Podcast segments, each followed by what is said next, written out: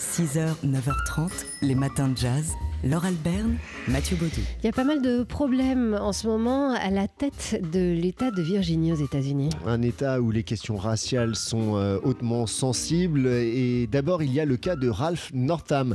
C'est le gouverneur démocrate de cet État de Virginie, au cœur d'une polémique pour une photo raciste dans un album souvenir de ses années étudiantes. En fait, sur le trombinoscope de son école de médecine en 1984, on le voit sage en costume classique et à côté, eh bien, il y a une autre photo où l'on voit un homme grimé en noir et un autre homme déguisé en membre du Ku Klux Klan. Ensuite, il y a Mark Herring, le, le procureur général de Virginie depuis 2014, qui vient d'admettre qu'il a lui aussi fait un blackface, pratique raciste, on vous le rappelle, qui consiste à se grimer en noir. C'était en 1980, il voulait se déguiser en rappeur. Et enfin, il y a Justin Fairfax, gouverneur adjoint de Virginie, qui est de son côté, lui, mis en cause pour inconduite sexuelle, un fait présumé remontant à 2004. Et là, on a tout le sommet de la pyramide de l'État de Virginie qui est en cause. Si Ralph Northam venait à démissionner, ce qu'il exclut pour le moment, il serait remplacé par Justin Fairfax. Et si celui-ci était dans l'impossibilité de remplacer le précédent, eh bien c'est Mark Herring qui assurait, s'il le peut, les fonctions de gouverneur de l'État. 6h, 9h30, les matins de jazz. Laure Alberne, Mathieu Baudou. Et aujourd'hui, comme tous les jeudis, nous parlons d'art dans les matins de jazz. Et aujourd'hui, en particulier, avec Jean-Christophe Castelin, le rédacteur en chef du Journal des Arts, euh, on va essayer de comprendre euh, comment l'État compte se sortir du piège du passe culture.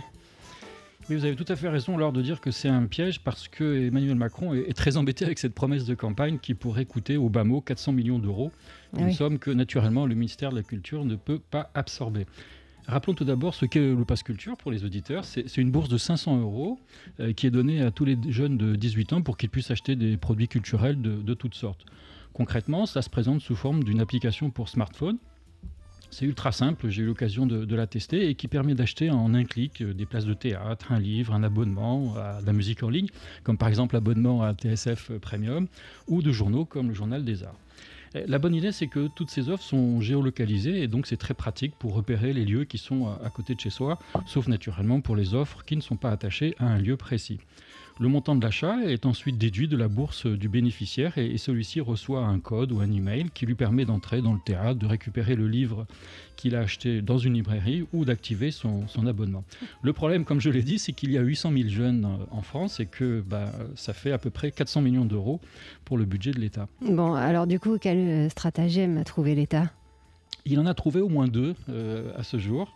D'abord, une mesure radicale, euh, c'est que tous les offreurs euh, numériques, c'est-à-dire la musique, la vidéo, les journaux en ligne, eh bien, ne seront pas remboursés. Vous voyez, c'est tout simple et tout bête. Mais ça commence par là. Ça commence par là. en fait, l'État pense que tous ces offreurs seront compensés en quelque sorte par la récupération des, des coordonnées du jeune bénéficiaire.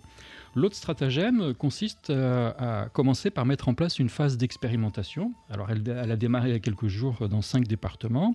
Elle pourrait être étendue à plusieurs autres départements, mais dans la limite de 200 000 jeunes bénéficiaires. Donc, c'est-à-dire un quart de l'objectif. Un quart de l'objectif. Et donc, comme cette phase d'expérimentation peut théoriquement durer trois ans, avant que l'État décide de généraliser ou pas euh, le pass, c'est-à-dire au-delà de la prochaine présidentielle, suivez mon regard, eh bien cela permet au gouvernement de dire qu'il a mis en œuvre le pass culture tout en limitant son coût.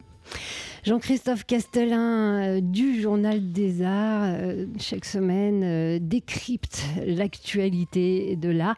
Et comme il le fait dans le Journal des Arts, qui est en kiosque en ce moment, hein, celui de cette quinzaine fait sa une sur les capitales européennes de la culture le jour d'après. Encore une question. 6h, 9h30, les matins de jazz. Laure Alberne, Mathieu Baudou. Et comme tous les jeudis matins à cette heure-ci, on prend des nouvelles du monde des arts avec vous, Jean-Christophe Castellin du Journal des Arts des arts et du paysage parce que je voudrais signaler aux, auditeurs une initiative que je trouve vraiment euh, très intelligente. Il y, a, quelques jours vient d'être mis en ligne un site internet britannique euh, avec 80 000 peintures anciennes à l'aquarelle qui représentent des paysages du, monde entier. Et, comme ces peintures sont indexées, eh on peut facilement les retrouver sur une carte géographique ou en tapant le nom de la ville. Par exemple, vous tapez Annecy et le site affiche plusieurs aquarelles anciennes qui ont l'intérêt de montrer comment était la ville et son lac dans le passé avant l'invention de la photographie. Les concepteurs du site, qui est parrainé par le prince Charles, excusez du peu, veulent aller au-delà du simple plaisir de voir comment c'était avant et veulent en faire un site, euh, un outil pour documenter les ravages de la civilisation euh, sur ces paysages. Et c'est par ailleurs un site euh, en cours de construction, il faut le signaler, mais où les internautes sont invités à, participer à l'indexation des images. Alors on est allé le tester hein, et on, a tapé ce matin quand vous êtes arrivé le nom de ma ville natale, Montpellier. Alors c'est là qu'on voit les limites aussi, c'est que euh, effectivement on est tombé sur des images de Montpellier dans le sud de la France, mais également euh, de Montpellier dans la région de Bristol ou en Virginie ou dans l'Illinois. Enfin bref, comme tous les sites participatifs, il y a, des limites. Mais enfin c'est vrai que c'est extrêmement riche et et, chronophage, il hein, faut dire ce qui est. Et sinon, euh, tous les jeudis matins, vous nous donnez une idée en principe pour d'exposition pour euh, occuper notre week-end, Jean-Christophe, et aujourd'hui Alors, en principe, une exposition, mais aujourd'hui, pour rester dans l'esprit de la petite nouvelle que je viens de vous donner, je voudrais vous signaler plutôt un livre récent. C'est une thèse universitaire. Alors attention. Euh, ça fait toujours un peu peur. J'imagine que ça fait un peu peur parce que c'est publié aux presses de la Sorbonne. Mais en fait, euh, l'auteur a étudié toutes les représentations de l'hiver dans la peinture flamande du, siècle d'or. Hein. On a tous en tête tous ces paysages glacés des tableaux de, Bruegel, par exemple. Et donc, ça rend finalement assez bien compte de ce qu'était le temps glacial au XVIIe siècle en Hollande. Et puis, d'une autre façon aussi, ça permet de renseigner sur les choix iconographiques des peintres qui avaient un contenu moins artificiel qu'il n'y paraît. Donc finalement, c'est mieux qu'une expo puisque c'est un livre qu'on va pouvoir euh, feuilleter chez soi, au chaud et où on sera, euh, d'où on écoute euh, TSF Jazz. On va vous mettre les références en ligne sur notre site tsfjazz.com. Merci Jean-Christophe Castelin du Journal des Arts qui fait sa une cette quinzaine sur les capitales européennes de la culture le jour d'après. 6h, 9h30, les matins de jazz. Laure Alberne, Mathieu Baudou. C'était le 7 février 2009. Nous apprenions avec beaucoup de tristesse euh, que la pianiste et chanteuse Blossom Deary s'était éteinte dans son sommeil à l'âge de 84 ans et en même temps éteinte dans son sommeil. Eh bien, il y avait quelque chose de, joli. On l'imaginait s'éteignant, un sourire aux lèvres, comme toujours. Chez elle, à Greenwich Village, à New York, où elle a passé sa vie, entre New York et Londres et, Paris. Euh, Blossom Dairy, c'est cette voix unique, hein, enfantine et mutine. Euh, elle a vécu à Paris, euh, Blossom Dairy. Elle est arrivée dans les années 50 à Paris. elle avait formé le, groupe Les Blue Stars, qui est un peu l'ancêtre de, des Double Six. Il y avait déjà Christiane Legrand, la sœur de Michel Legrand, à ses côtés.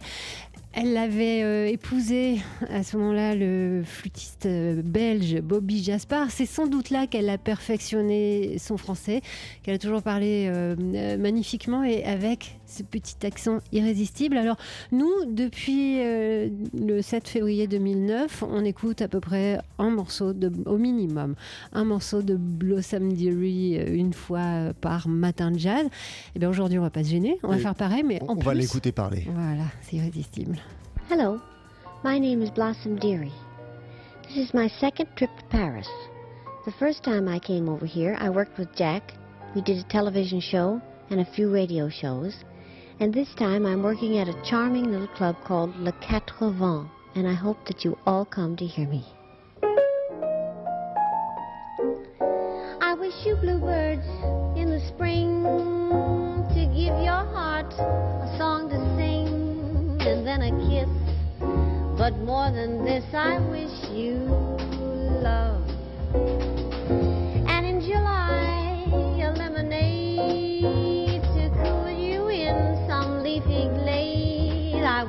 health and more than wealth. I wish you love.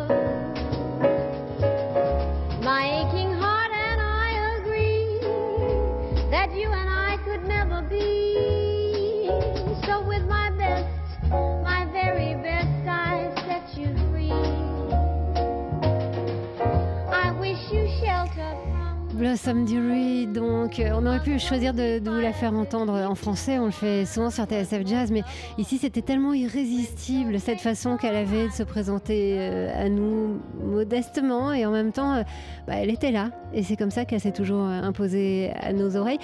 Je connais un, journaliste de jazz, je peux pas dire qui c'est, mais qui était tellement amoureux de Blossom Dearie comme on l'est tous, qu'une fois il l'a entendu répéter, il l'a mis un, il a enregistré en cachant son appareil dans une plante verte. Elle était à son piano. Voilà. L'effet que produisait euh, Blossom Dearie, je crois qu'on tombait instantanément amoureux d'elle quand on l'entendait. Et c'est le cas ici dans les matins de jazz. Les matins de jazz.